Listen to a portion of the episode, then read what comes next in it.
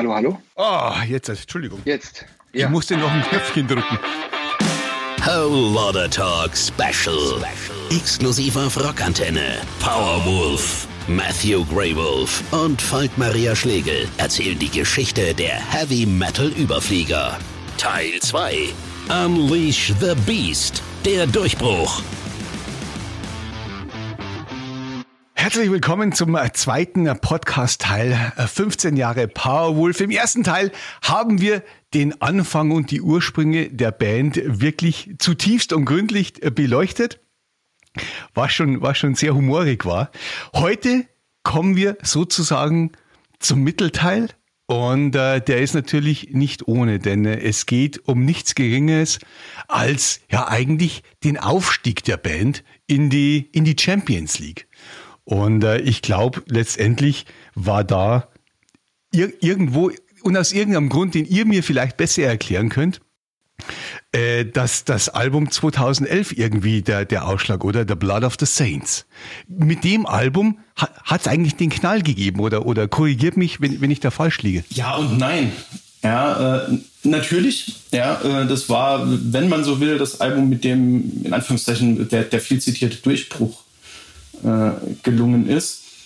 Äh, es hat sich für uns aber auch jetzt nicht angefühlt, wie plötzlich äh, äh kommt da aus dem Nix äh, ein Erfolg, sondern ähm, wir hatten ja auch mit den Vorgängeralben äh, eine Fanbase aufgebaut, die stetig gewachsen ist. Ich glaube, der Effekt war viel mehr der, ähm, dass wir gerade mit, mit Bible of the Beast so viel neue Freunde uns erspielt haben, dass einfach Blood of the Saints ein Album war, das auch äh, viel erwartet war.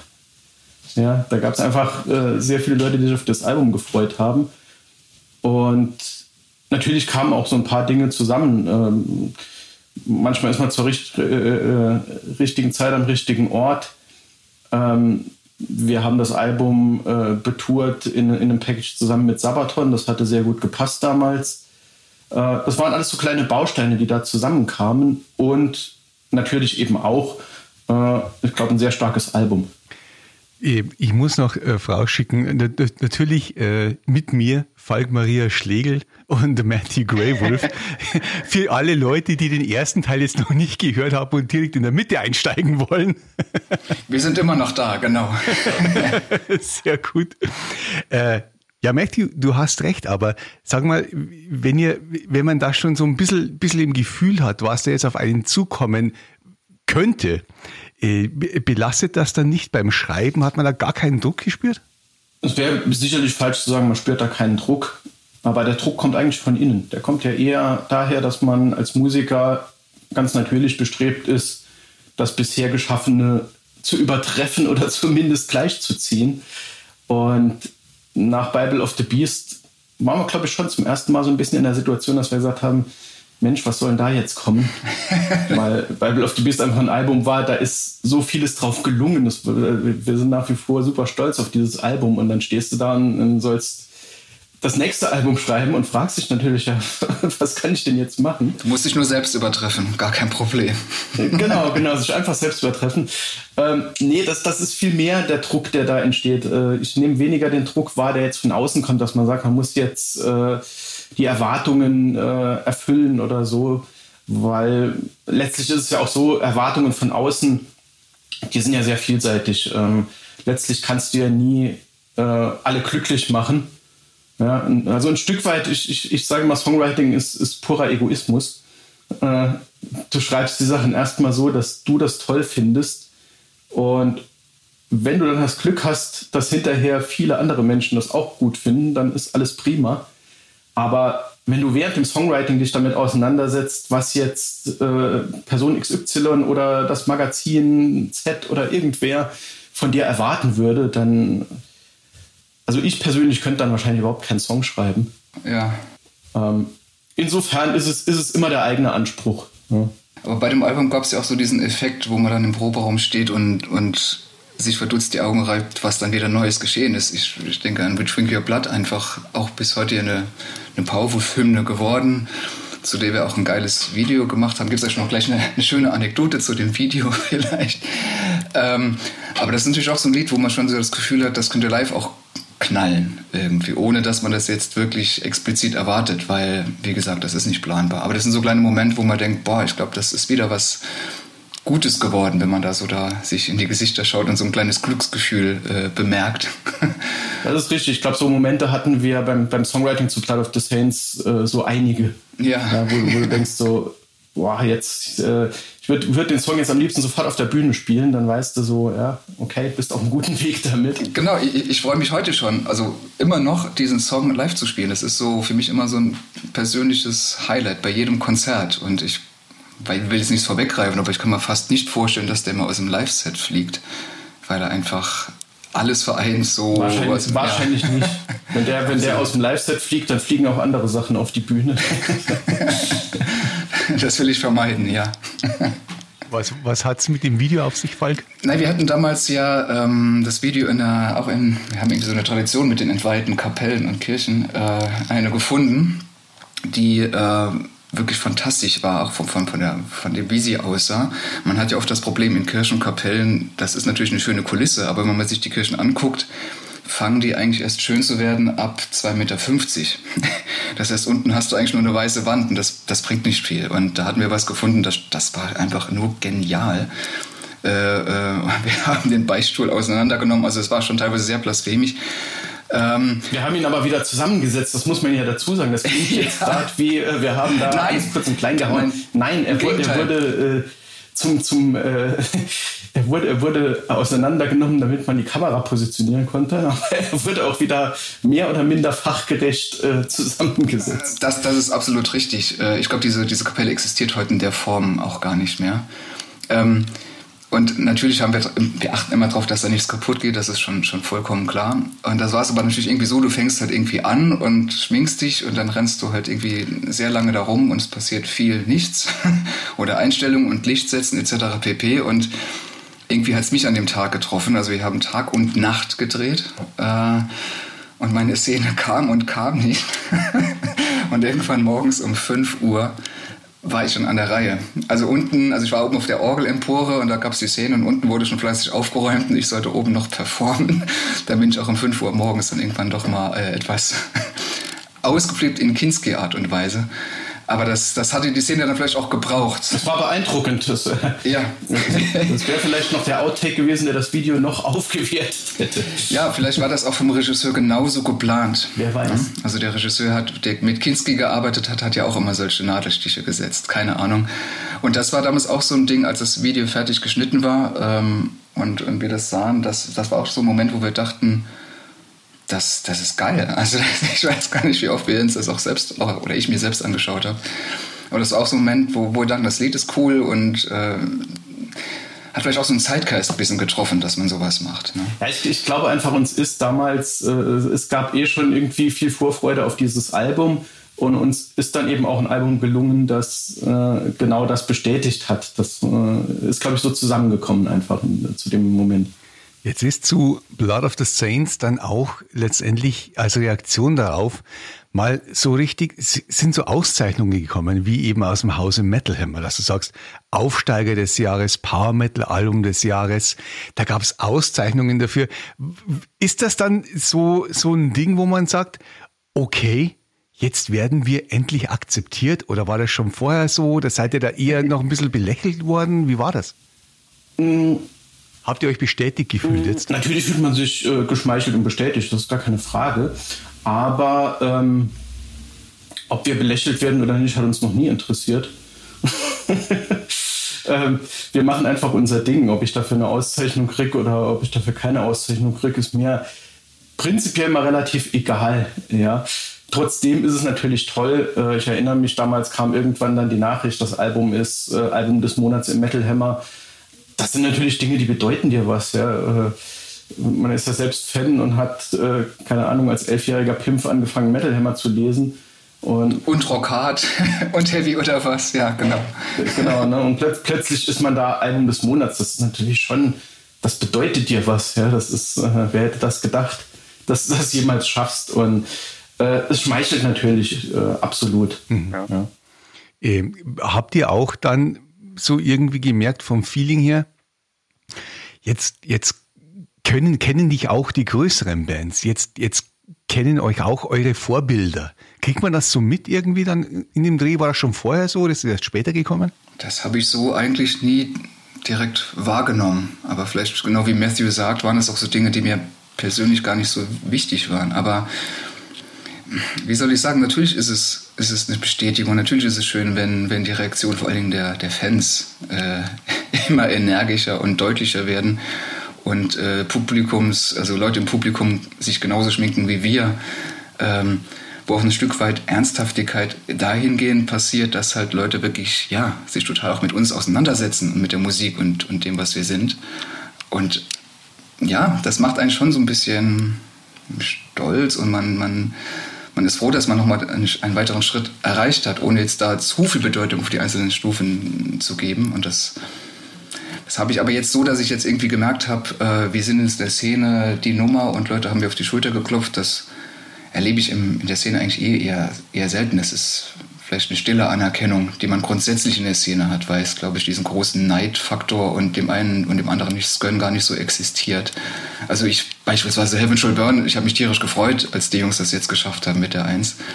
Äh, da gibt es weniger so einen so Neidfaktor nach dem Motto, jetzt haben die das auch oder so, sondern äh, weiß ich nicht, das, das ist vielleicht auch ein, das zeichnet vielleicht auch unsere, unsere Szene aus. Das kann gut sein. Ja, aber das ist ja schon fast eine mustergültige Reaktion auf alles. ja, vielleicht, vielleicht, vielleicht haben wir auch einfach das Glück, dass wir mit, mit den negativen Seiten bis jetzt noch nicht so viele Erfahrungen gemacht haben oder überhaupt so schlechte Erfahrungen gemacht haben. Das, ich hoffe, das bleibt auch einfach so. Keine Groupies, keine Drogen, nur Rock'n'Roll. ja, gut. Was soll ich jetzt sagen? Äh, man muss ja nicht alles in so einem Podcast erzählen, nicht wahr? aber äh, es, es ging praktisch weiter, aber äh, was, ich, ich, weiß nicht, ob es verwunderlich ist oder, oder nicht, aber letztendlich äh, zwischen Blood of the Saints und Preachers of the Night folgte dann der Wechsel der Plattenfirma. Das stimmt, ja. Ist das so, so einvernehmen? Ist der Vertrag einfach ausgelaufen bei Metal Blade oder, oder, oder wie war das? Genau das, der Vertrag ist ausgelaufen. Das war relativ, ja. relativ unspektakulär, ja. Ja, er ist ausgelaufen und natürlich, wenn ein Vertrag ausläuft, ähm, guckst du dich halt auch mal um, äh, hörst dir an, was haben andere zu sagen und ich glaube, das ist einfach eine ganz natürliche Entwicklung, dass du irgendwann auch mal äh, äh, Geschäftspartner wechselst. Ähm, weil es auch einfach erfrischend ist, ja, weil du einfach mal ein anderes Umfeld hast. Es ist spannend zu sehen, wie äh, arbeitest du mit anderen Leuten zusammen. Das war damals einfach so ein Zeitpunkt, wo wir gesagt haben, ja, äh, passt jetzt, ist jetzt gut, ja, so einen Schritt zu gehen. Und dann seid ihr nach Österreich gegangen. Dann sind wir zu den Österreichern gegangen. Dann sind wir nach Österreich gegangen, ja. Nee, war, war so, dass das äh, Napalm eben auch einfach äh, so ziemlich auf alles eingegangen sind, was uns wichtig ist. Und das, was uns am allerwichtigsten ist und immer war, ist, dass wir völlige Narrenfreiheit haben. Ähm, es ist also bis heute so, und das wird sich auch nie ändern, dass äh, das Label keinen Ton von einem Album zu hören kriegt, bevor das Album nicht komplett fertig ist. Okay. Das finde ich, find ich sehr gut. Auf solche Dinge lassen sich auch nicht viele Labels ein. Ja? Und wir funktionieren aber nur so das sind Dinge, die sind uns, äh, das ist einfach der, der Kern des Ganzen. Wir sagen oft, äh, wir arbeiten gerne mit euch, aber äh, wir sind speziell. Also ihr kriegt, ihr kriegt das fertige Master und dann ist gut, ne? Vorher, ihr könnt vorher nicht mitreden. Und ich meine, das geht, das geht so weit, dass wir, äh, wir entwerfen Anzeigen selbst. Ja, wir haben wirklich auf allem äh, den Finger drauf. Da sind wir do-it-yourself bis ins kleinste Detail. Und es ist uns auch einfach wichtig, dass wir ein, ein Label haben, das genau das eben auch mitmacht. Weil nur so kannst du deine Vision wirklich nach außen ganz konsequent verfolgen. Ja, ich möchte nicht wissen, wie Powerwolf dargestellt werden, wenn irgendjemand da einfach mal äh, irgendwelche Slogans erfindet oder so. Ja, das gibt es bei uns einfach nicht. Wir lassen uns nicht äh, verpacken und darstellen. Wir machen das selbst. Ihr seid aber dann eine der ganz, ganz wenigen Bands, die das durchgesetzt haben, oder?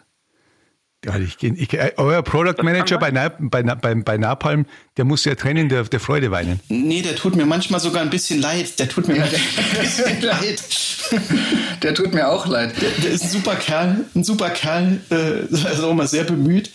Äh, aber er kriegt ganz oft auf die Finger von uns, weil wir eben äh, ja. sehr definierte Vorstellungen von dem haben, was wir wollen. Ja, Nadia hat mir auch irgendwann mal gesagt, wenn, wenn Powerful Release ansteht, da brauche ich eigentlich sonst nichts anderes zu machen, weil, wie soll ich sagen, weil wir da nochmal hier wollen und das wollen wir nochmal und hier soll sich's verändern und ähm, der macht kein Auge zu. Das steht fest. Wir allerdings auch nicht. Also von daher passt das. Er sagt zwar immer, er sagt zwar immer, es ist, es ist äh, ein großer Spaß, mit einer Band zu arbeiten, die weiß, was sie will, aber ich glaube, manchmal hat er auch einfach die Speisperlen auf der Stirn. aber so sind wir eben. Und das war damals äh, absolute Voraussetzung dafür, irgendwie äh, eine neue Labelheimat zu finden. Ja. Ja, wir hatten damals bei, bei Metal Plate hatten wir diese Narrenfreiheit und die wollten wir weiterhin behalten. Das war für uns das, das äh, A und O. Und Napalm waren eben bereit, uns die zu geben. Ich denke, für Napalm als auch für Metal Plate ist, wenn man sagt, äh, die Band weiß genau, was sie möchte, Fluch und Segen zugleich. Wie Matthew schon sagte, ich meine, auf der einen Seite haben wir eine klare Vision, da bringen, lassen wir uns nicht von abbringen. Ähm, und auf der anderen Seite ist es natürlich auch gut, dass da einfach so viel naja, von uns halt auch kommt Richtung Plattenfirma. Das ist ja auch äh, etwas, womit man dann auch arbeiten kann. War die Tour nach Blood of the Saints die erste Tour? Ist es da schon als Headliner auf die ganz großen Bühnen gegangen? Nee. Also nach Blood of the Saints hat es mit den Festivals aber schon angefangen, Richtung, Richtung bessere Positionen. Aber die Headliner-Geschichten kamen erst, erst später. Und ähm, wie soll ich sagen? Ich muss dich korrigieren, Falk. Ich muss dich korrigieren. Die erste Wolfsnächte-Tour fand äh, 2012 statt. Ja, meine ich ja, nach, nach der Sabaton-Geschichte. Ja, ja, also die erste Tour, die wir, die wir zu äh, Blood of the Saints spielten, war tatsächlich damals dieses äh, Power of Metal Package äh, mit, mit Sabaton, genau. Gravedigger und äh, Skullfist damals. Nee, ich meinte jetzt aber danach kommen die, kommen die Sommerfestivals, die, wo, wo, sich das auch im Slot hier und da schon bemerkbar gemacht hat, dass Dinge natürlich, natürlich, natürlich ja. anders laufen, ja. ja. Und dann äh, ging es weiter. Ja. Ich erinnere mich, dass wir damals auf der, auf der Power of Metal Tour das Problem hatten, wir hatten eine sehr kurze Spielzeit. Wir hatten, glaube ich, 45 Minuten oder sogar nur 40 Minuten. Okay. Und damals haben wir uns die Zähne dran ausgebissen, irgendwie, wie, wie bringen wir jetzt in den 40 Minuten alles unter, was wir da äh, reinpacken wollen. Äh, das war sehr interessant. Das war damals auch noch so, dass wir irgendwie, wir waren damals mit Gravedigger noch auf dem Bus und Skullfist und äh, ich glaube 22 Leute auf diesem man darf ruhig viel Transporter dazu sagen. Das war kein schöner Bus, um es mal so zu, umschreiben. Das hat uns aber eigentlich nicht gestört, weil irgendwie war das auch eine witzige Dynamik in dem Bus, weil wir uns mit allen gut verstanden haben. Ähm, und ja, es war eine schöne Runde. Es ja. war, war eine absolut schöne Runde. Es kam 2013, kam Preachers of the Night.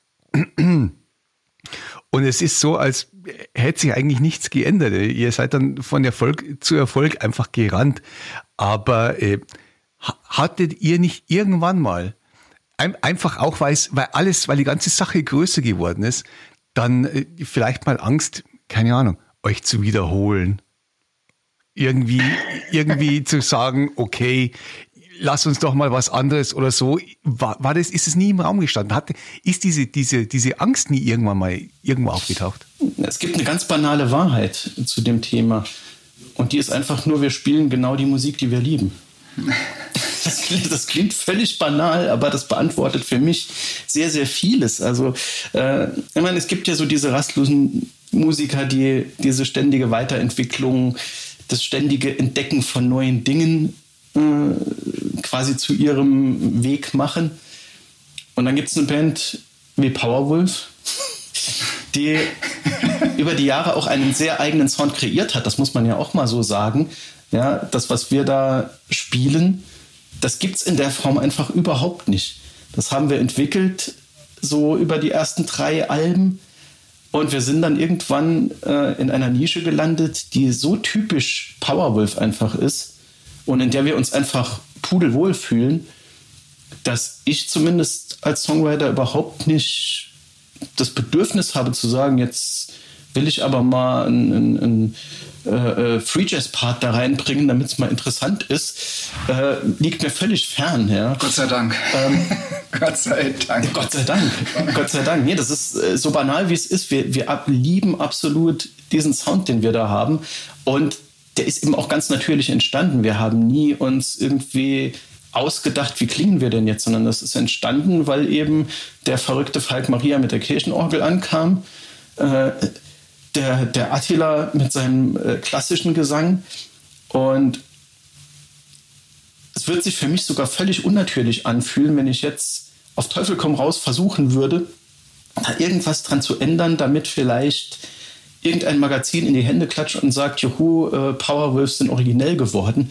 Ähm, das ist absolut nicht mein Verständnis von, äh, was macht eine Band aus. Ja? Eine Band klingt, wie sie klingt. Ja? Und wir klingen eben, wie wir klingen. Nichtsdestotrotz äh, ist es natürlich so, dass man immer wieder versucht, äh, neue Dinge einfließen zu lassen. In, ich habe mal in irgendeinem Review gelesen, Powerwolf entwickeln sich in homöopathischen Dosen. Das fand ich ganz gut. das trifft es eigentlich, ja. Äh, weil wir eben ja, diesen natürlichen Sound, den wir haben, mögen. Aber trotz allem gibt es auch immer wieder neue Dinge zu entdecken und äh, das passiert auch einfach. Man ist ja weiterhin auch, man ist ja Musikfan, man hört vieles, man wird unbewusst beeinflusst. Äh, es gibt immer neue Dinge zu entdecken. Und ich glaube, wir haben auch auf, auf jedem Album immer mal neue Dinge eingebracht in den Sound, aber eben in, in diesen äh, zitierten homöopathischen Dosen. Äh, das war für uns verträglich und ich glaube, die allermeisten Fans wollen eben auch nicht, dass ihre Lieblingsband sich auf einmal um 180 Grad dreht. Das ist ein gutes Stichwort. Das ist ein gutes Stichwort. Wie viele Bands kennt man oder wie viele Sätze kennt man von Fans und, und von Menschen, die Heavy Metal Musik so mögen, wo es immer heißt, hast du schon das neue Album gehört von, keine Ahnung, die sind wieder wie früher. und ähm, das ist eigentlich fast schon respektlos, weil natürlich jede Band oder jeder Künstler das Recht hat, auch mal sich anderweitig auszuleben, etwas zu verändern. Aber das ist wiederum ein Qualitätsmerkmal. Die sind wieder wie früher, endlich. also man erwartet auch ein Stück weit von so einer Band eine Verlässlichkeit und ähm, Stichwort Iron Maiden. Ich, Im Prinzip ist das sehr verlässlich, was die Band abliefert und man freut sich drauf. Und wenn dann halt mal Blaze Bailey ein paar Alben gesungen hat, das war dann auch noch hinzunehmen. Aber äh, grundsätzlich war man dann froh, dass Bruce wieder da war und da passiert ja auch nicht jetzt, ähm, wird ja auch nicht das Rad komplett neu erfunden und am Ende des Tages freut man sich, wenn live The Trooper gespielt wird. Aber nichtsdestotrotz finde ich diese Verlässlichkeit von Bands auch gut und wir haben ja eine große Bandbreite an Bands. Das heißt, ich kann ja auch dann mal links und rechts zuhören. Das, das finde ich eigentlich für mich persönlich immer ganz erfrischend. Falk, was kannst du als, ich sage jetzt einfach mal Keyboarder ganz lapidar? Dünnes Eis, dünnes ich wusste Eis. es, ich wusste es. Äh, aber aber äh, wo kannst du dir neue musikalische Einflüsse oder einfach Sachen abschauen heutzutage? Vor allen Dingen in unserem Bereich, da bist ja du eigentlich fast einzigartig, oder? Das ist eine verdammt gute Frage und es ist auch eine Frage, die echt schwierig ist, weil ich finde, ähm, dass es da auch schwierig ist, was zu finden, was jetzt für mich inspirierend ist im Sinne zu Powerwolf. Es gibt natürlich, ich sag mal Gott sei Dank, das Keyboard hält ja doch mehr Einzug in die Musik und gewisse Stage-Actings, wie es bei Elstum und so weiter, passiert da ja auch. Das finde ich auch teilweise ganz spannend. Ähm, aber ich, jetzt musikalisch gesehen, ist, ist weiß ich nicht, ich finde so eine tragende Rolle, wie die Orgel bei uns hat, finde ich eigentlich selten in unserer Sparte, weil es bei uns ja irgendwie auch nicht nur darum geht, einen Teppich zu legen, sondern halt auch ja, songdienlich ist, beziehungsweise halt auch die, die Atmosphäre vom Powerwolf ausmacht. Ähm, beeinflussend oder was ich einfach gigantisch finde nach wie vor ist die Situation von Flake äh, bei Rammstein. Ich meine, das ist eine Interpretation eines Keyboarders, das hört sich immer so an wie ein Schimpfwort.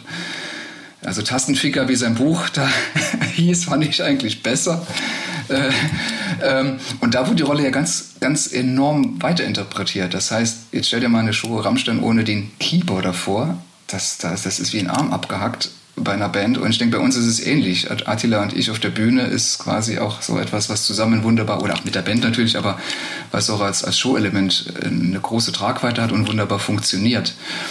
Und da bin ich immer fasziniert, was halt, äh, was Rammstein mit Flake da macht. Im Kochtopf oder auf dem Laufband und so weiter. Ja, das Laufband. ja. Aber das die. Gewöhn dich dran. ja, Laufbahn, Hydraulik, übers Publikum schweben. Er trainiert schon, er trainiert schon. ich, da gibt es ja viele, viele Möglichkeiten und ähm, ich kann es aber versprechen, Matthew, auch wenn ihr das manchmal vehement fordert und mich zur Weißglut bringt, ich hänge mir kein so ein Ding um. Vergiss das. wir versuchen ihm immer das Umhänge-Keyboard äh, schmackhaft zu machen. Aber eigentlich wollen wir es ja auch nicht. Das ist nee, aber, aber leider Gottes, die machen das teilweise so ähm, krass, dass ich das dann wirklich glaube nach einer Weile. Äh, das hat sich zu 2005 nicht geändert, wo es damals hieß, man hat die Orgel nicht gehört und ich bin ausgeflippt. Und äh, das ist heute noch genauso. Also die Jungs kriegen mich da immer wieder dran. Aber, Aber das ja, ist das, äh, die, die Bühnenpräsenz ist ein sehr gutes Stichwort, denn äh, ihr habt eine Bühnenshow heutzutage, also bis zum letzten Mal, als ich es gesehen habe, das ist perfektioniert. Das ist perfektioniert und ich kann mir nur vorstellen, äh, das so, so, so blind eingespielt zu sein, das muss über Jahre äh, irgendwie gedauert haben, bis man mal an dem Punkt ist. Aber wie seid ihr denn dazu gekommen zu sagen, das hier so und das hier ist so, ist es über die Jahre wirklich entstanden und, und Falk, vor allem deine Rolle ist ja äh, neben äh, der, dem Kirchenorgelficker äh, tatsächlich nochmal eine ne, ne, ne einzigartige auf der Bühne auch als äh, in Anführungsstrichen Keyboarder. Wie hat sich denn das alles entwickelt? Im völligen Chaos. Ähm, ich, ich, ich, muss immer schmunzeln, wenn ich irgendwo lese, wir haben eine äh, perfekt choreografierte Show, denn in Wirklichkeit ist es eigentlich ein reines Chaos. ähm, das, sieht, das sieht vielleicht von, von, von vor der Bühne aus, als wäre das alles total geplant. Aber da ist ganz vieles ungeplant. Also ich erinnere mich so in den Anfangstagen, als Falk auf einmal da äh, seine Kilometer auf der Bühne machte, haben wir uns auch alle die Augen gerieben. Was war das denn jetzt? Warum waren der jetzt gerade hier vorne? Ich habe ich hab mich auch weggestupst. Wo ist er denn jetzt schon wieder hin? Was ist denn, was ist denn los? Und das hat sich bis heute gehalten. Also äh, es, es, gibt keine Show, wo nicht auf einmal äh, irgend, aus, aus, irgendeinem Winkel der Falk erscheint, zu mir ruft, hau ab. Äh, weil, weil er jetzt gerade an meinen Platz will und ich dann irgendwie zur Seite schleiche und versuche, dass das Ganze trotzdem noch irgendwie äh, halbwegs elegant aussieht. Aber das, das ist etwas, was, ich, was wir gestern schon angedeutet hatten, mit dem man kann Dinge tun in der Band, die auch einfach so erlaubt sind. Also das, das Ding ist, ich wollte eigentlich schon immer mehr auf der Bühne sein und rum Dinge machen, die irgendwie nicht nur am Keyboard waren, weil das fand ich halt schon immer fürchterlich langweilig. Und bei Powerwolf war es irgendwie so, da wurde mir das erlaubt. Beziehungsweise habe ich mir die Freiheit einfach genommen und da ist schon viel Wahres dran, gerade bei kleinen Bühnen, als die Gitarren so, mein Gott, mir da immer im Weg waren. Dann ähm, war das durchaus so, dass auch bei so. Wenn der Gitarrist im Weg ist auf der Bühne. ja, eben. Und gerade bei Solo-Parts äh, versuche ich mich mittlerweile schon so zu bemühen, dass ich da nicht an den Gitarrenkopf komme und so weiter. Aber natürlich war das für mich irgendwie so ein, so ein Ventil, auch das anders zu interpretieren und auch die Energie, die die Musik hier einfach hat nach vorne zu tragen. Und äh, das war auch am Anfang so ein großes Augenreiben halt. Ne? Das, das ist, glaube ich, das Entscheidende, ja. So, so die Energie. Ja. ja ein Stück weit Chaos braucht das Ganze. Ja. Also es ist, es ist für mich so, so, so ein Moment, zum Beispiel Fire and Forgive jetzt bei, bei dem neuen, so, äh, den, den, neuen Song vom neuen Album, das ist so ein Part, da freue ich mich schon den ganzen Refrain, die ganze Strophe auf dem Mittelteil, weil ich endlich nach vorne kann. Um dann auch so diese Energie vom Publikum zu spüren und zu merken und das wiederzugeben. Und das, das, ist, das ist schon was Besonderes einfach. Und glaube ich auch in der Form einzigartig. Ich glaube, also ich kenne jetzt keinen Keyboarder, der da so rumspringt. Wie kann man sich denn, um einen kurzen Ausblick auf die Zukunft zu werfen, wie kann man sich denn auf der Bühne da nochmal neu erfinden? Das ergibt sich, glaube ich. Das ergibt sich einfach aufgrund der Songs, die man spielt. Und letztlich natürlich auch, äh, mittlerweile haben wir ja auch sehr große Produktionen auf der Bühne. Wir haben äh, ein sehr vielschichtiges Bühnenset, äh, also die Aufbauten. Ähm, und neue Aufbauten ergeben auch einfach neue Aktionen und neue Möglichkeiten. Und auch da kommt wieder die Do-It-Yourself-Band ins Spiel. Äh, diese Aufbauten entwerfen wir selbst. Ja, und, und, treiben den Technikern, die das dann umsetzen müssen, auch wiederum die Schweißperlen auf die Stirn, äh, beharren aber drauf, dass das genau so zu sein hat. Ähm, ja, wir, wir, wir lieben es einfach dann auch mit, mit, mit der Bühne, mit, mit dem, was auf der Bühne ist, zu interagieren. Und ähm, ich glaube, da gibt es so viele Möglichkeiten, so viele äh, Dinge, die sich auch manchmal spontan entwickeln. Ich erinnere mich gerade an, an, eine Show in, ich glaube, es war Bratislava auf der letzten Tour. Da kam. Oh, jetzt, jetzt bin ich gespannt. Was war das? eine Wolfsfigur auf die Bühne geflogen. Ah, so ja, ja, ja, ja. Und dann wurde die aufgegriffen. Die hat von, von da an die Ansagen gemacht und Attila und Falk angefeuert. Und also es passieren ja auch immer wieder Dinge, die ganz neue Situationen hervorrufen. Und das ist das, was ich, was ich äh, an der Band auch liebe, die Fähigkeit auch live äh, improvisierte Situationen aufzugreifen und ganz genau. äh, mit diesen zu spielen. Also genau aus dem Grund will ich auch gar keine zu choreografierte Show haben, denn äh, das macht es ja aus live, dass du auch mal sagen kannst, da, da kommt jetzt gerade irgendeine krasse Aktion vom Publikum und du gehst drauf ein. Ja, das ist ja genau diese Magie einer Live-Show. Das ist doch, da fällt mir auch gerade jetzt eine Show an, Thomas, da warst du ja dabei, beim Bang Your Head. Na, als es auch darum ging, geht das Festival weiter etc. pp. Und wir haben, wir haben den Mittelteil, wo wir eigentlich die Leute dazu animieren, dass sie Blut schreien. Und da hat Attila spontan entschieden, jetzt rufen wir einfach mal den Namen Horst, um dem Veranstalter zu huldigen. Und äh, ich meine, Horst war, war, außer sich, aber die, aber die Fans auch, die haben gemerkt, wir müssen jetzt hier alle mitpushen, damit, es, damit auch das Festival weitergeht, etc. pp. Und das sind so Dinge, die wir, die wir auch aufgreifen, die uns aber auch ja, Spaß machen und uns auch Kraft geben aus so etwas. Und es wäre fatal, wenn man, keine Ahnung, wenn man das jeden Abend genauso immer durchziehen würde und würde nicht darauf reagieren, was das Publikum einem auch mitgibt. Und ich glaube, das ist auch etwas, was so, ich sage immer ganz gerne, die Band unterhält das Publikum aber das Publikum unterhält auch die Band. Und äh, das ist eine fantastische Symbiose. Also ich finde, das, das ist auch die Aufgabe vom Publikum ein bisschen, finde ich. Dass wir beide Vollgas geben und sich verausgabt. Ihr habt ja auch wirklich einen von Gott gegebenen Frontmann in dieser Situation. Absolut. Es geht fast nicht kurzweiliger. Ja, Attila ist definitiv äh, äh Frontmann und Showmaster in einem. Äh.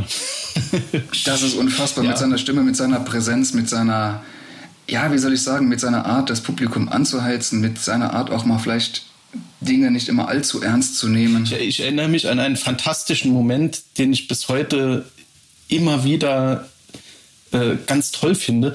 Äh, Power of Metal Tour damals. Äh, ja, ja Album ich hatte, hatte ich vorhin auch schon im Kopf. Letzte Show damals in der, in der Turbinenhalle in Oberhausen. Irgendwie, da waren 2000 Leute. Das war damals so für uns eine der größten Hallenshows, die wir jemals gespielt hatten. Wir kommen auf die Bühne, das Intro läuft, Wohlz hält ein und die Technik fällt komplett aus.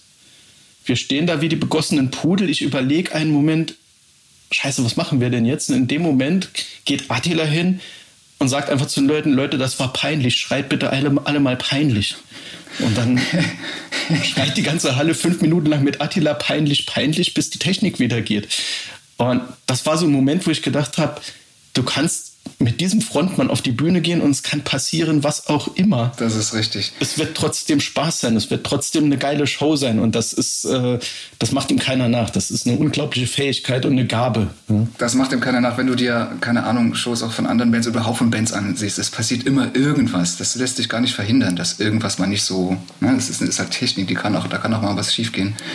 Wenn man damit aber mal kokettiert, wenn was nicht so passiert, wie es sollte, dann macht das einen noch sympathischer, finde ich, weil man auch zu seinen Fehlern in Anführungszeichen steht. Äh, und das, das denke ich, kennt ja jeder auch von sich. Und das ist, glaube ich, im Publikum, das mögen, glaube ich, auch die, die Leute bei unseren Shows. Nicht, dass jetzt irgendwie dauernd was schief geht, um Gottes Willen, aber dass halt einfach Dinge passieren, die, die Attila aufgreift und da genau an dem Abend halt eine gewisse Magie erzeugen. Und das ist, das kann nur er. das kann nur er. Da, äh, das weiß ich nicht. Man muss, glaube ich, zu dem Zeitpunkt vielleicht auch mal realisieren, also zu dem Zeitpunkt in eurer Karriere, ich glaube, Deutschland ist gesetzt oder war auch schon irgendwo gesetzt und es ging eigentlich nur aufwärts. Aber wie war das dann im Ausland? Wie, wie hat euch denn das Ausland wahrgenommen? Welches Land war da ganz vorn mit dabei? Wo habt ihr gute Erinnerungen? Wo habt ihr schlechte Erinnerungen? Schlechte Erinnerungen ist immer so eine Sache. Das ist ja alles so ein, so ein ich nenne es immer Mikrokosmos. Das macht man eigentlich nie so ganz schlimme, schlechte Erinnerungen. Ich denke, Tschechien war für uns ein Land, das von Anfang an weiß ich nicht, total auf Powerpush abfuhr von den ersten Shows an. Das ging ja relativ rasant dahin, dass wir das Masters of Rock geheadlined haben. Russland ist, ist ein Land, äh, Weißrussland etc., von Beginn an völlig geckig, sage ich immer, oder völlig wahnsinnig auf Powerwolf. Ähm, glaube ich, glaube ich, bis heute das Land, in dem wir die größten Hallenshows gespielt haben. Ne? Ja, keine Ahnung. Wir, wir haben relativ schnell da eine Arena voll gemacht mit 6.500 Leuten und die Leute stehen ab mittags in russischer Manier, will ich sagen, aber in Reihe und Glied vor der Halle und äh, warten den ganzen Tag auf Powerwolf und wir sind natürlich in den letzten Jahren viel, viel in Europa getourt, jetzt auch in Südamerika, äh, um einfach noch mehr Länder äh, von der Messe, der Mittelmesse zu überzeugen. Und ich habe das Gefühl, wir waren, noch nicht, wir waren noch nicht dort. Das lag einfach daran. wir haben erst Europa beackert und beackert und äh, haben auch gemerkt, dass die Fangemeinde wächst und wächst. Und ne natürlich musst du auch mal missionieren. Ich meine, es ist, es ist kein Selbstläufer, dass du irgendwie ein Land bespielst und direkt äh, läuft das. Ne? Das ist halt schon etwas, ist auch immer, immer noch Betouren und du ärgerst deine Fans immer noch am meisten durch Live-Musik oder durch, durch deine Performance. Und ich dachte, ihr wärt schon in Südamerika gewesen mal, aber das, das muss ja dann euphorisch gewesen sein, oder? Also auch von den Bildern her, die man gesehen hat, war das natürlich irgendwo so. Das war absolut, das war absolut so. Das ist definitiv nicht zu vergleichen mit, mit Europa in allem grundsätzlich. Äh, einfach was das Handling und so angeht. Aber das ist natürlich auch eine Bedingungslosigkeit der, der, der Fans, die sich da hingeben äh, die ist natürlich auch schon was, was ganz Besonderes. Aber ich habe irgendwie das Gefühl, grundsätzlich, jetzt auch in Europa, ob das jetzt Nordeuropa, Südeuropa ist, dass einfach so diese Hingabe, wer zu einer Powerhouse-Show kommt, einfach so ist an dem Abend, da lasse ich die Kirche nicht im Dorf und dann, dann geht es halt zur Sache. Und das ist, glaube ich, etwas, was, was die Symbiose mit der Band, wie ich vorhin erzählt habe, und dem Publikum das geht so einher und Leute entscheiden sich bewusst genau dafür. Deshalb finde ich die Reaktion äh, eigentlich überall, wo wir hinkommen, immer überwältigend. Also das ist schon was, was, was, was ich irgendwie, was mich stolz macht, was mich aber auch einfach glücklich macht, dass es so ist. Ist Amerika jemals ein Markt für euch? Nordamerika? Ist es irgendwo, wo man sagt, da kann ich mal Fuß fassen? Man sollte niemals nie sagen. Ähm, wenn du uns vor, vor 15 Jahren gefragt hättest, was alles realistisch ist, hätten wir dir wahrscheinlich auch gesagt, vieles ist nicht realistisch. Ähm, bisher war es eigentlich immer so, dass wir Nordamerika aus äh, ich sag mal, rein praktischen Gründen ausgelassen haben. Es ist ja nun so, Nordamerika äh, ist ja jetzt nicht gerade äh, ein kleines Land. Ja? Und wenn du Nordamerika wirklich betouren willst, äh, dann bist du da auch mal einige Monate unterwegs. Und wie Falk eben schon gesagt hat, das ist ja auch nicht damit getan, dass du mal einmal tourst, sondern du musst dann ja auch äh, das Land immer wieder frequentieren.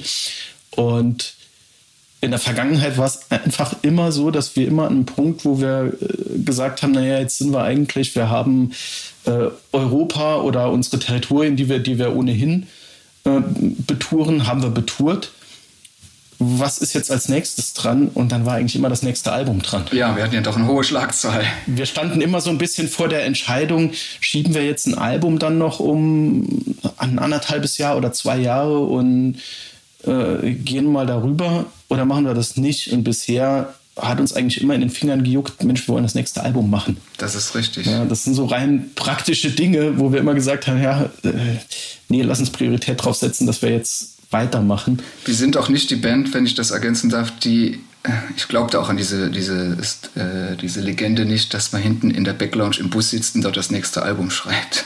Wenn wir auf Tour sind, sind wir auf Tour. Nee, absolut nicht. Und, und äh, brauchen auch die Energie. ah, ich glaube da nicht dran.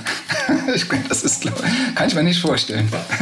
Na, vielleicht gibt es das, vielleicht gibt es das. Ich, äh, ich bewundere jedenfalls Bands, die das können, aber äh, für uns funktioniert das eben überhaupt nicht. Und äh, wir brauchen so ein bisschen diese, diese ich nenne es mal Einkehr oder diese ja, eher meditative Phase, wenn wir ein Album schreiben. Und das waren eigentlich immer so die Gründe, warum wir das bisher eben nicht getan haben. Äh, Ob es irgendwann passiert, und in welchem Rahmen, das werden wir sehen. Das ist aber tatsächlich jetzt gerade ein gutes, äh, ein guter äh, Moment zum Einhaken gewesen. Denn über was wir noch nicht gesprochen haben, ist tatsächlich, wie schreibt man im Hause Powerwolf ein Album? Wie entsteht ein Song? Wie passiert das? Passiert das? Hat sich das geändert oder passiert das immer noch gleich? Müsst ihr alle gemeinsam sein oder schreibt einer? Oder wie ist das? Es hat sich ein bisschen verändert in die Richtung, dass äh, ich eigentlich mittlerweile der bin, der äh, das Allermeiste vorbereitet. Ja. Was sich nicht verändert hat vom, vom ersten Song an bis heute ist, äh, dass man irgendwann so diesen Moment braucht, wo man das Strahlen in Attilas Augen sieht. ja, wenn, wenn, wenn, wenn ich sehe, ich spiele Attila eine Melodie vor und er freut sich wie ein kleines Kind darüber, dann weiß ich, okay, das wird, das wird super. Ja, das ist genau das, was wir schon immer hatten und das ändert sich auch nicht. Das gilt auch fürs Gegenteil, ne? Natürlich, das gilt auch fürs Gegenteil. Das gilt auch fürs Gegenteil. Wenn ich weiß, die, die Mundwinkel zucken nach unten, dann brauche ich gar nicht weitermachen mit der Idee. Dann war es das. ähm, deswegen sage ich mal ja und nein. Es hat sich äh, insofern schon geändert, dass äh, unsere Arbeitsweise einfach ähm, ja sich schon, äh, ich sag mal, professionalisiert hat. Ja, wenn ich überlege, dass wir in den Anfangstagen bei höllischer Lautstärke im Proberaum um Willen, ja. versucht haben, Songs zu schreiben oder auch Songs geschrieben haben. Ohne, ohne Stöpsel. Hat damals mhm. funktioniert. Heute äh, würde ich wahrscheinlich einen spontanen Tinnitus kriegen und äh, wird den Raum verlassen. Äh, liegt vielleicht auch einfach daran, dass man tatsächlich, so schlimm wie es ist, älter wird. Ähm, liegt aber vielleicht auch daran, dass wir einfach auch viel Touren und unterwegs sind und man dann, wenn man zu Hause ist und die Songwriting-Phase hat, das auch gerne, ich sag mal, im stillen Kämmerlein macht. Ähm, allerdings werden wir wahrscheinlich nie eine Band sein, die irgendwie sich tatsächlich im Studio trifft und dann da fertige Songs äh, präsentiert oder sowas. Diesen gemeinschaftlichen Moment, den braucht man einfach.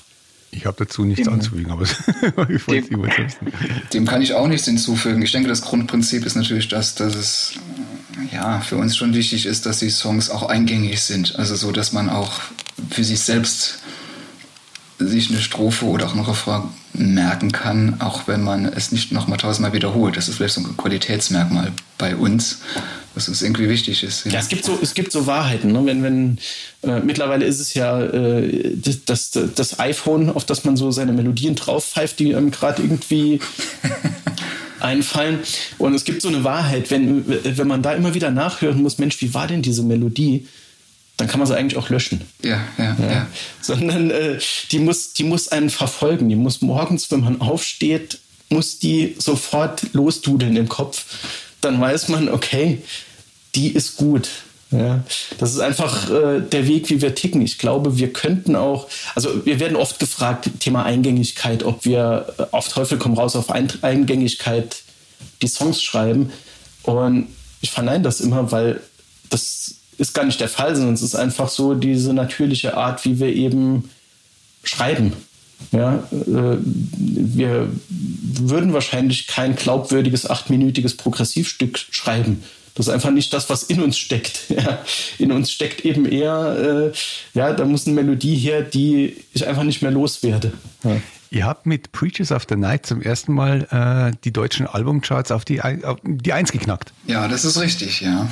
Sind da die Sektkorken auch geknallt? Äh, ich trinke lieber Bier, aber äh, äh, Stöpsel von alkoholischen Getränken sind auf, haben auf jeden Fall Geräusche von sich gegeben, des Öfteren.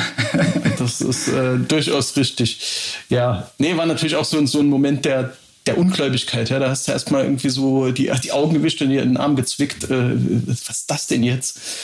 Äh, also früher war, war die Nummer eins in den Charts der, der erklärte Feind und so. Und plötzlich, plötzlich bist du selbst da irgendwie und fragst dich, was ist denn, was ist denn jetzt los? Äh, aber natürlich äh, fantastischer Moment, klar. Absolut. Das war doch auch unmittelbar danach haben wir doch auch Wacken gespielt. Ich kann mich irgendwie noch daran erinnern, dass das so, so ein bisschen zusammenfiel. Das die, war eine, ich glaube, ich glaube, das Album kam, kam eine Woche oder zwei vor Wacken. Und ja, im Juli. Ja. Genau, Juli kam das Album. Und dann war das irgendwie auch so ein Moment, dann fährst du aufs Wacken, hast die, naja, ich will nicht sagen, hast die Eins in der Tasche, aber wie soll ich sagen, das nimmt dir keiner mehr. Wenn wir wieder beim Fußball sind, wenn du 1-0 gewinnst in der 90. Minute, den Sieg nimmt dir keiner mehr, die drei Punkte, bla bla bla. Und das nimmt dir keiner mehr. Und das ist etwas, was natürlich was ganz Tolles ist, aber wie Matthew schon gesagt hat, jetzt nicht unbedingt gerade im Heavy Metal das Ding, was was unbedingt das Entscheidende ist für eine Karriere einer Heavy Metal Band. Da sagt, bin ich, bin ich. niemand, niemand gründet eine Metal Band, weil er auf Platz 1 in die Charts will. das ist schon klar, aber es ist, aber es ist echt sehr überraschend für mich.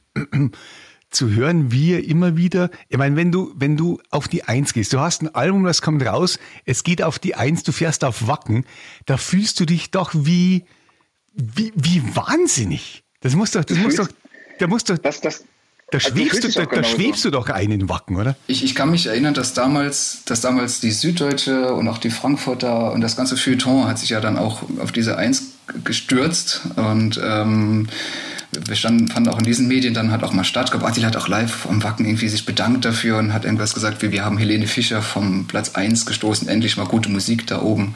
Ähm, in unserer Mission, den Heavy Metal mehr Menschen näher zu bringen, war das vielleicht auch etwas, dass vielleicht auch Menschen sich damit beschäftigen, die sonst weniger Berührungspunkte haben mit dieser Art von Musik. Ja, also wenn man missionarisch das Ganze sieht, hat das vielleicht Möglichkeiten, dass man auch andere Leute dazu, dafür begeistern kann äh, und die dann vielleicht sogar für ihr Leben lang Heavy Metal Fan bleiben. Man weiß es ja nicht. Andererseits, wo du, wo du jetzt gerade Wacken erwähnst, ja. äh, es gibt ja auch eine Wahrheit. So, so eine Eins in den Charts ist einfach was völlig Abstraktes und ja, das ist richtig. Ich sag mal, den Heavy Metal Fan interessieren die Charts nicht. Ja, und da gibt es ja auch eine Wahrheit. Ich kann zwar nach Wacken fahren und sagen, ich, ich war jetzt auf, auf Nummer eins, aber das ist nach zwei Sekunden dann auch durch auf der Bühne. Natürlich. Und die Wahrheit ist, ich muss auf der Bühne überzeugen. Ja. ja und äh, auf der Bühne ist die Wahrheit. Das, du, bist, ey, du bist ja wieder beim Fußball. Auf der, die, die Wahrheit liegt auf dem Platz. Na? Das ist eigentlich genau das. Genau, genau. Da wollte ich drauf anspielen, dass ich als Nicht-Fußballer trotzdem die äh, Floskeln beherrsche. Ja, sehr gut, sehr gut. Äh, ja. Ähm, Nee, aber das ist ja die absolute, das, das ist ja, ist ja diese Wahrheit. Ja, das ist eine Randnotiz eigentlich. Das ist, das ist cool. Aber äh, dann war es das auch. Jetzt bitte weiter im Text und jetzt wird eine Metal-Show gefeiert. Ja, und das ist auch gut so. Ja, weil darum geht's. Ja, äh, ich, ich finde das immer so ein bisschen ambivalent mit, mit hohen Chartpositionen. Man freut sich, es ist auch eine tolle Auszeichnung, auch für das, das ganze Team. Ja, man muss ja auch sehen, auch, auch die drumherum, auch äh, das Label, alle, die irgendwie äh, an, an der Band mitarbeiten, äh, den Applaus kriegt ja erstmal nur die Band. Ja, und äh, ich freue mich dann sehr, wenn, wenn sowas passiert und auch äh, die, die viel Arbeit da reingesteckt haben, dann auch äh, ja, äh, so eine Auszeichnung irgendwie. Äh, Absolut. Sowas kannst du nur als Team erreichen, das geht gar nicht anders. Eben, ja. eben. Aber als Band, in dem Moment, wo du auf der Bühne stehst oder einen Song schreibst, ändert das ja eigentlich überhaupt nichts. Ja. Ah, interessant, interessant. Äh, wenn man dann aber trotzdem mal so eine, so eine Hürde genommen hat und so einen Erfolg gefeiert hat, egal wie viel es einem bedeutet, äh, setzt man sich dann weitere Ziele, andere Ziele? Setzt man sich Ziele oder sagt man, oh, geht einfach so weiter, machen wir so weiter? Beides. Beides. Natürlich, natürlich hat man Ziele. Ähm, die hast du immer als Band, aber ich glaube, das sind andere Ziele. Das ist nicht unbedingt zu sagen, ich will jetzt noch eine Eins und so in, in der Form, nicht in Form von Auszeichnungen, sondern Ziele sind, ja, die Show verbessern, ja, immer wieder neue Ideen haben, sich selbst zu überraschen, sich selbst irgendwie weiter zu steigern. Das sind die Ziele, nicht unbedingt diese Auszeichnungen. Also ich erinnere mich dran, der, der, der unverbesserliche Pessimist, der ich bin, als ich den Anruf bekam, ihr seid auf eins, war mein erster Gedanke, jetzt kann es nur noch bergab gehen. Ich kann mich dran erinnern, ja. Ich kann mich dran erinnern. Weil mehr als eins geht ja gar nicht. Ja, ähm, ich glaube, wir, wir haben eine sehr gesunde Einstellung zu solchen Auszeichnungen. Nummer eins, Album des Jahres, all diese Dinge, ja, diese Superlativen. Äh, das ist in dem Moment toll, es ist eine Anerkennung, es ist eine Auszeichnung, aber man muss das wirklich getrennt sehen von dem, was man eigentlich macht und was eigentlich zählt. Ja, äh, es mag jetzt irgendwie pathetisch klingen, aber mir bedeutet eine Nummer eins weniger, als wenn ich irgendwie bei einer Show sehe, da steht ein 13-jähriger Fan, der vielleicht aus dem ersten Konzert ist und hat Tränen in den Augen. Ja, das sind Momente, die, die bewegen dich. Ja, die, die, die vergisst du nie mehr. Mhm. Ja, das ist eigentlich mehr als vielleicht dieses kurze Hochgefühl von, man hat jetzt einen, einen hohen Charteinstieg. Ähm, ihr habt es tatsächlich geschafft, die ersten, die ersten sechs Alben wirklich uhrwerkmäßig alle zwei Jahre zu veröffentlichen. Mhm. Der Turnus ist Wahnsinn. Wir reden 2005, 7, 9, 11, 13, 15. Äh, The Sacrament of Sin ist dann das erste Album, das, das nach drei Jahren veröffentlicht wurde. So, so gesehen, also rein vom, vom Blatt her. Äh, hat diese, ist das Disziplin oder ist das einfach der Rhythmus? Beides. Ich würde sagen auch beides. Beides. Beides. Ähm, Disziplin ist ein schwieriges Wort, denn ähm, Kunst muss entstehen. Ja, die kannst du nicht planen. Also du kannst nicht nach dem Uhrwerk sagen, dann und dann liefere ich jetzt ein Album ab. Das wäre ganz fatal. Ähm, dennoch macht man sich natürlich Gedanken und guckt, wann wird es denn gut passen. Ähm, so Tourneen plant man ja auch nicht erst einen Monat vorher, sondern man muss ja sehr lange im Vorfeld schon entsprechende Termine optionieren etc. Das heißt, es muss schon alles ein bisschen ineinander greifen und äh, entsprechend muss man sich schon Gedanken machen, wann wäre denn ein Zeitraum, in dem wir ein Album veröffentlichen. Trotzdem lassen wir uns immer Fenster, wo wir sagen, es wäre schön, wenn, aber äh, es wäre schön, wenn es dann auch so passiert. Und äh, das war, glaube ich, immer der Fall. Wir haben nie ein Album auf Biegen und Brechen fertiggestellt, sondern immer gesagt, okay, wenn sich das jetzt ergibt, dass wir genug gutes Material haben, dann funktioniert's.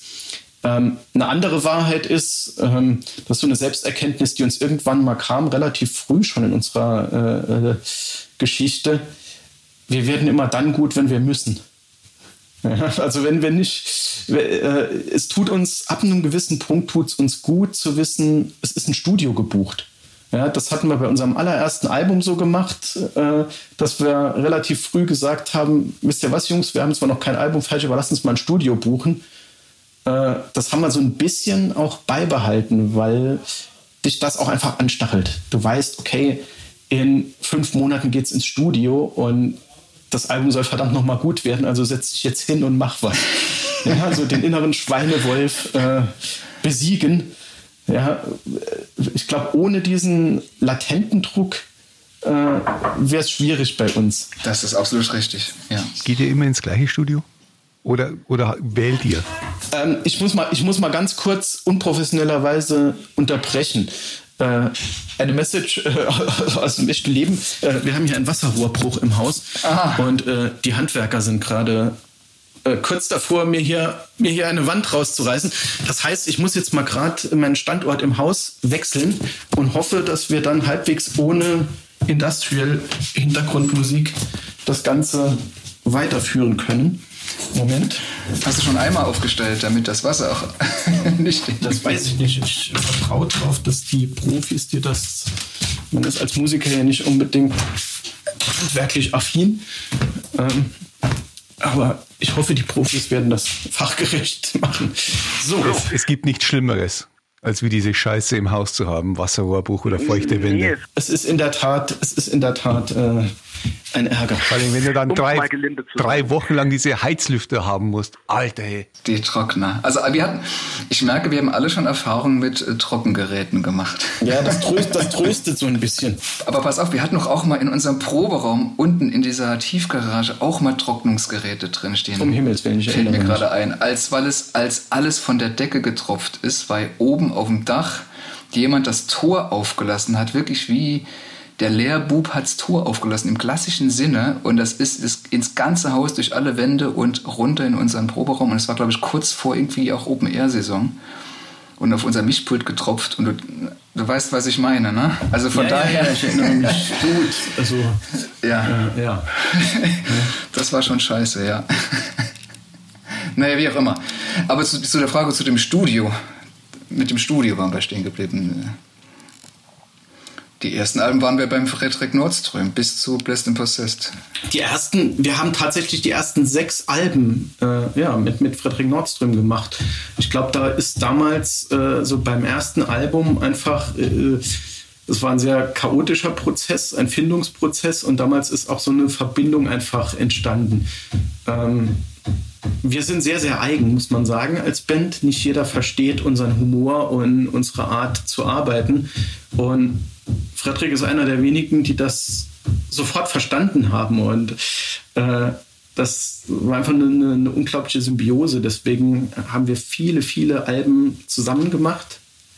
Äh, war auch immer eine fantastische Zusammenarbeit. Und bei Sacrament of Sin war es dann zum ersten Mal so, dass wir gesagt haben, es ist mal Zeit für einen Tapetenwechsel. Einfach mal, ähm, du liebst Spaghetti, aber du hast sechs Tage Spaghetti gegessen und äh, mhm. Dann willst du vielleicht mal Tortellini essen. so in, in, in, der, in dem Sinn war eben äh, Sacrament of Sin das erste Album, das wir dann äh, mit Jens Bokren gemacht haben. Die Frage, die kommen muss, ist natürlich, äh, und, und, die ihr wahrscheinlich auch schon tausendmal beantwortet habt, aber äh, in, im Rahmen dieses Podcasts stelle ich sie gerne nochmal. Äh, wie groß war die Enttäuschung, als ihr 2015 auf der 3 gelandet seid mit Blessed and Possessed? Äh, ja, also da gab es keinen Sekt. Wir sind in den Keller gegangen, haben eine Woche geweint. Äh, Napalm hat angerufen, wollte den Vertrag auflösen. Also eigentlich war alles am Arsch. Und dann haben wir uns am eigenen Schopf wieder rausgezogen. Nein, natürlich nicht. Aber ich erinnere mich, äh, lustige Anekdote zu dem Thema. Wir waren an dem Tag in Barcelona. Wir haben Barcelona Rockfest gespielt, ich erinnere mich. Du, ey, du kannst äh, dich echt gut erinnern, ja. Das ja, habe ja, ich jetzt nicht mehr am Schirm gehabt. Ähm, Doch, jetzt weiß ich Wir waren oben in diesem Zimmer im Fahrstuhl. Wir waren im Hotel. Wir waren im Hotel und ich habe irgendwie, ich glaube, ich habe Charles eine SMS geschrieben, wann gehen wir Mittagessen? Und in dem Moment kam ein anderes Fenster und da stand drei. Und dann dachte ich, okay, gehen wir um drei Mittagessen. das, das, war die Nummer drei.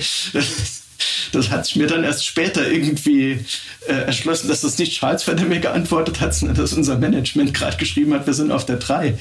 Ähm, aber um auf die Frage zurückzukommen, äh, eine Nummer 3 ist fantastisch. Ja, absolut. Ja, ist, ich meine, wir sind eine Heavy Metal Band, wir, wir schreiben keine Musik, um irgendwie in diese Regionen zu kommen der Charts.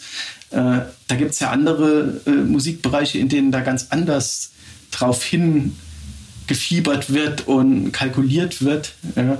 Ähm, ich unterscheide das nicht viel. Ja, das ist trotz allem ein fantastischer Erfolg. Ja, ja. Ich, ich glaube, die Zahl ist ja das eine, diese, diese, diese Top 5 oder was es da gibt, aber es gibt natürlich auch so eine Wahrheit, wie lange man auch in Charts bleibt, etc. pp., wie lange das Interesse an dem neuen Album da ist. Das ist relativ, also es war für uns nicht, nicht enttäuschend, also die drei, also überhaupt nicht. Nee, überhaupt, überhaupt nicht. Äh, es ist immer noch irgendwie, ich meine, das, von, was man letztlich als, als Metalband ja empfindet, wenn man hoch in den Charts ist, ist so ein klein bisschen hihihi. Jetzt haben wir mal äh, den, den Hip-Hopern und Schlagersängern dieser Welt gezeigt, äh, dass da irgendwie auch, äh, ich fand's, fand's ganz cool jetzt, äh, äh, Heaven Shall Burn, Hashtag die Band aus dem Nichts. Ja, super Ding, äh, ja, ja. Wo ja irgendwer hatte, hat, hat ja diese Band so bezeichnet, da kam eine Band aus dem Nichts. Lombardi. Und hat da oben in den Charts mitgemischt. Genau, das ist ja so dieses Gefühl, das man so ein bisschen hat. Ja. Und das hat man bei einer 3 genauso wie bei einer 1. Das ist eigentlich völlig egal. Sehr gut. Äh, ja, ich glaube, ich glaube eigentlich sind wir fertig für diesen zweiten Teil. Whole Lotta Talk Special.